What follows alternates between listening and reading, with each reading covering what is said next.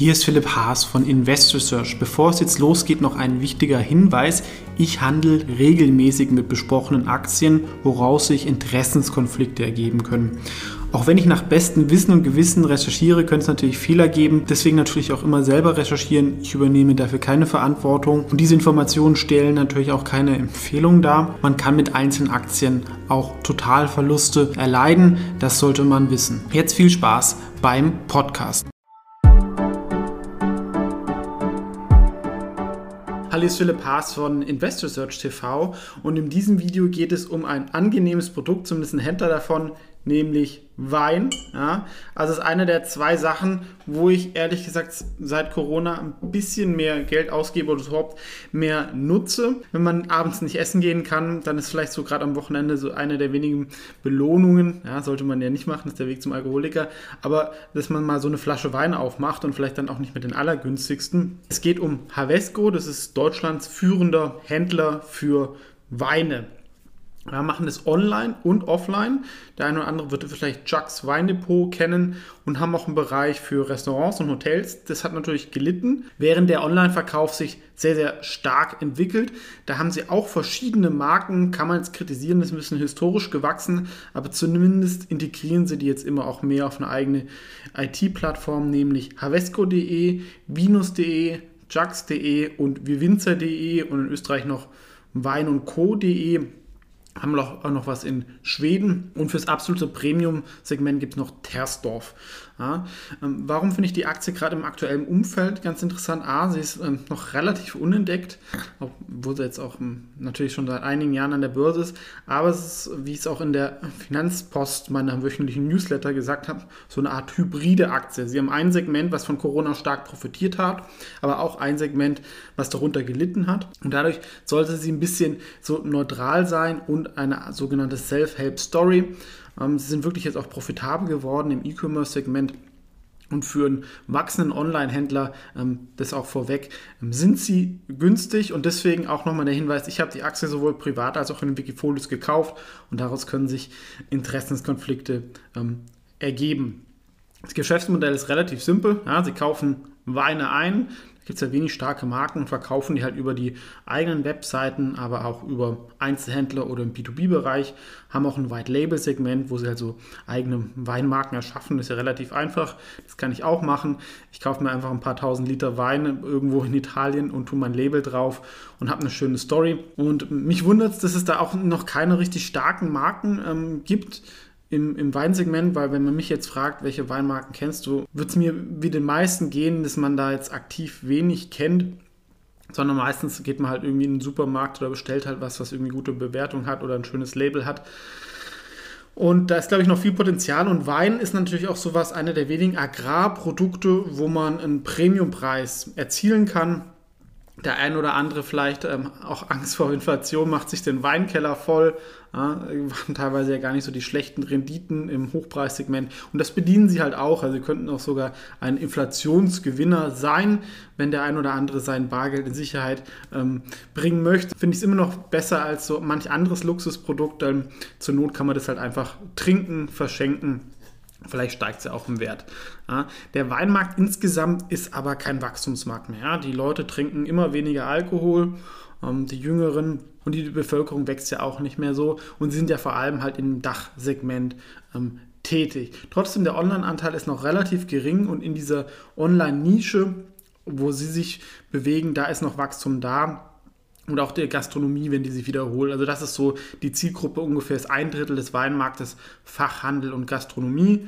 Aber per se ist, ist es kein Wachstumssegment, was natürlich jetzt nicht ideal ist. Aber wenn man da natürlich ein starker Anbieter ist und digital wächst, kann man auch in einem stagnierenden Markt Marktanteile gewinnen und wachsen. Wettbewerber sind vor allem halt auch ähm, Supermärkte, die natürlich auch hochpreisige Weine anbieten, kleinere Einzelgeschäfte ähm, und es gibt auch ein paar Startups in dem Bereich. In, in Italien gibt es zum Beispiel Italian Wine Brands, die sich auch ganz clever positioniert haben, indem sie keine eigenen Weingüter betreiben, sondern, ähm, sag ich mal, nur die Produktion machen und den Vertrieb. Und ich habe ja auch mal Naked Wines vorgestellt, die vom Geschäftsmodell her noch interessanter sind, allerdings nicht auf Wikifolio handelbar sind und ähm, auch noch nicht in Deutschland aktiv sind. Könnte natürlich eine gewisse Gefahr sein, dass die irgendwann mal in den Markt gehen hier. Und von der Zyklik, ja, Online-Anteil äh, hat zugenommen. Das wird sich natürlich jetzt nach Corona ein bisschen normalisieren. Aber wenn man mal neue Kunden dazu gewonnen hat, und ich könnte mir doch vorstellen, dass viele dabei bleiben, mal öfter eine Flasche Wein zu trinken, und sich das auch online zu bestellen. Deswegen glaube ich, wird das Wachstum da auch weitergehen. Und was mir halt gefällt, ist halt, dass man halt da relativ Corona-neutral ist. Die Aktie hat oder das Unternehmen hat eine sehr bewegte Vergangenheit. Da war 2015 war Havesco mal stark in den Medien, weil da gab es eine feindliche Übernahme. Der Sohn von dem Gründer war der Chef von dem Unternehmen und ähm, dann kam ein neuer Unternehmer, der Detlef Meyer, und hat eine feindliche Übernahme gemacht. Es gab sehr, sehr viele Konflikte und immer noch, noch ein paar Klagen, die jetzt aber abgewiesen ähm, worden sind. Und seitdem, aber es ist natürlich auch, wenn vielleicht der Detlef Meyer hat eigentlich einen ganz guten Ruf, also ist selber ein Unternehmer, ähm, der Street One und noch was anderes mit aufgebaut hat und ähm, dann verkauft hat und sich auf das Weinsegment zu konzentrieren. Der hält auch um die 70 Prozent was natürlich ein bisschen zu viel ist, weil er natürlich die komplette Kontrolle äh, dafür hat. Könnte auch mal irgendwann Delisting kommen, wobei die Aktie notiert jetzt auch schon so fünf Jahren, also wenn er das vielleicht früher machen äh, können. Vielleicht will er auch irgendwann mal, dass der Aktienkurs stärker steigt. Aber er ist wahrscheinlich auch nicht so darauf angewiesen. Ja, wobei die Dividende war im letzten Jahr relativ hoch. Vielleicht hat er auch ein bisschen ähm, Cash gebraucht. Trotzdem, ich glaube, so langsam die Streitigkeiten, so nach ein paar Jahren sollten die rum sein. Und ähm, der neue CEO, der Herr, Herr Hermeling, hat ähm, insgesamt, glaube ich, auch ganz gute Entscheidungen getroffen. Also man hat die Logistik an einem Warenlager konzentriert. Man hat eigene IT-Plattformen für die Online-Shops. Da kann man gleich auch noch mehr machen, wenn man sich die Webseiten anschaut. Ja, es ist okay, ja, aber zum Beispiel gerade die Chucks Weindepot-Seite sieht jetzt nicht so hochmodern aus. Da ist sicherlich noch Potenzial nach oben dabei. Und auch wenn man sich halt, das ist was Naked Wines macht mit der Community oder mit Vivino, mit so einer App, da könnte man noch ein paar eigene Ideen mehr umsetzen, da man ja Europas Marktführer im Premium-Weinhandel ist nach eigenen Angaben. Aber insgesamt ähm, ist es eine ganz interessante Geschichte und ist halt auch eine Firma, ein signifikantes Online-Geschäft hat, wächst und auch eine Dividende zahlt. Hier sehen wir die Finanzzahlen. Vor Corona war das Wachstum eigentlich äh, relativ niedrig. Ist ja oft so, dann man hat halt an einem Bereich wie Online, das zweistellig wächst, aber man hat einen anderen Bereich, ja, normaler Wein, Einzelhandel, ist natürlich nicht mehr ähm, groß spannend. Ähm, trotzdem, wenn man das in der Verzahnung, Stichwort Omnichannel macht, ist da immer noch was. Und ja, jetzt 2021 sollte des E-Commerce für Wein der größte Geschäftsbereich werden. Und dann könnte die Firma auch neu im Markt wahrgenommen werden. Aktuell ist natürlich auch der Free Float relativ niedrig, was so ein paar größere Investoren abschrecken dürfte. Trotzdem, wenn sie eigentlich halt dann nicht mehr ein Einzelhändler sind mit dem Online-Geschäft, sondern eigentlich ein Online-Händler mit dem Einzelhandel, ist da auch, ähm, denke ich, ein neues Bewertungspotenzial. Ich fände es sogar fast gut, wenn sie das ähm, aufspalten würden und zum Beispiel Jack ähm, separat an die Börse bringen würden. Ähm, das hat man gesehen, dass das bei Naked Wines sehr gut funktioniert hat und da hätte man einen Online Pure Play. Aber das, ähm, glaube ich, wird wahrscheinlich nicht passieren. Ähm, trotzdem, was ich wirklich auch beachtlich finde, dass man auch sehr profitabel ist, auch im Online-Segment.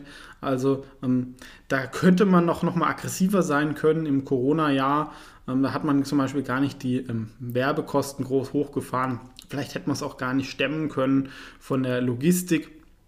Trotzdem zeigt es, man kann online auch wachsen, ohne ähm, dass man hohe Verluste anhäuft. Und die Frage ist natürlich jetzt, wie sich das Wachstum fortsetzt. Die Erwartungen sind da, glaube ich, relativ niedrig. Ähm, ich glaube aber trotzdem, dass wir da im einstelligen Prozentbereich weiter wachsen werden, auch 21. Und das sollte sich auch überproportional dann im Gewinn niederschlagen. Wir sehen auch hier, die EBIT-Marge hat sich schon sehr, sehr deutlich verbessert.